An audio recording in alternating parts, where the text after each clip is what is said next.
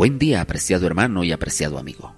Bienvenido a esta jornada de crecimiento espiritual madrugando con Jesús. Hoy estaremos estudiando el tema titulado Beneficios espirituales del ayuno. El ayuno, apreciado hermano, realmente tiene un poder terapéutico en todos los sentidos. En el Antiguo Testamento el ayuno solo era prescrito en la ley para el día de la expiación, pero en determinadas épocas se multiplicaban también los días de ayuno. Y muchas veces encontramos en la Biblia ayunos de intercesión y búsqueda de Dios.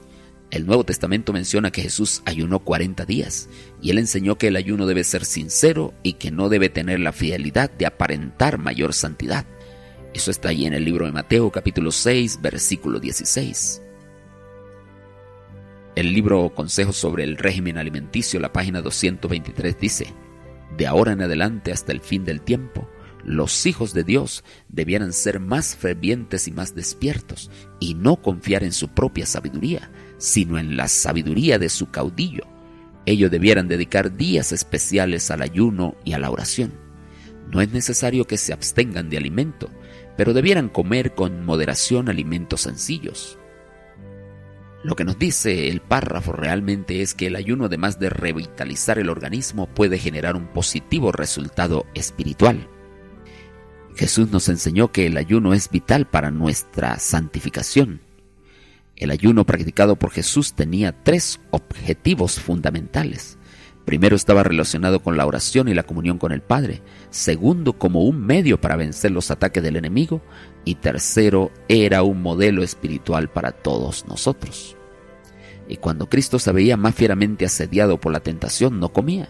Se entregaba a Dios y gracias a su ferviente oración y perfecta sumisión a la voluntad de su Padre, salía vencedor.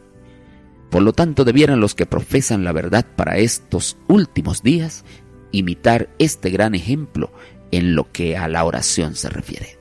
Esto está en el mismo libro Consejos sobre el régimen alimenticio, página 220. Ahora piensa, si Cristo que tenía una visión espiritual tan profunda necesitó el ayuno, ¿qué será de nosotros? ¿Cómo estás enfrentando tus luchas y pruebas? ¿Estás haciendo uso del ayuno? Apreciado hermano, si no lo estás haciendo, comienza un programa de ayuno semanal hasta el fin de esta jornada de 40 días. En caso de que no tengas esa costumbre de ayunar sin ningún alimento, pues comienza con un ayuno de jugos naturales o con una comida quizás en, en las 24 horas. Pero en el nombre de Jesús comienza a ayunar y tu vida espiritual te aseguro que va a ser diferente. En oración habla con Dios y dile que a partir de ahora tú serás uno más que entrará en las filas de aquellos que ayunan. De hecho, el ayuno en su sentido más amplio está directamente relacionado con Isaías capítulo 58 versículos 6 y 7. Y allí nos dice, ¿no es más bien el ayuno que yo escogí desatar las ligaduras de impiedad, soltar las cargas de opresión, dejar ir libres a los quebrantados y que rompáis todo yugo? ¿No es que partas tu pan con el hambriento y a los pobres errantes albergues en casa? ¿Que cuando veas al desnudo lo cubras y no te escondas de tu hermano? Apreciado hermano, el mundo no será transformado por personas que solamente hacen largos ayunos y oraciones, sino cuando los hombres y las mujeres estén dispuestos a quebrar el ayuno del hambriento y atender las oraciones del prójimo, pero no solo en este sentido orar por ellos, sino atender sus necesidades. Es decir, que el verdadero ayuno nos aproxima a las verdades contenidas en la palabra de Dios, nos aproxima a consolar y aliviar a aquellas personas que sufren. Apreciado amigo, si obedeces hoy la voz de Dios, la promesa de Isaías 58.8 será una realidad en tu vida.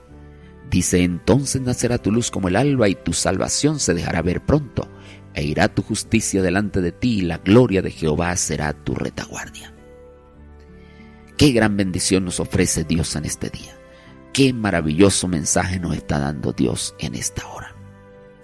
Recuerda que tenemos un compromiso con Dios. Ora por la renovación del bautismo del Espíritu Santo en tu vida. Ora por tus amigos, por aquellos que les estás compartiendo la palabra de Dios. Vive en la presencia de Cristo. Sigue predicando el Evangelio y adora a Dios con los diezmos y las ofrendas de forma sistemática y proporcional a tus ganancias. Que Dios te bendiga, apreciado hermano. Que Dios sea tu bandera en este día. Maranata.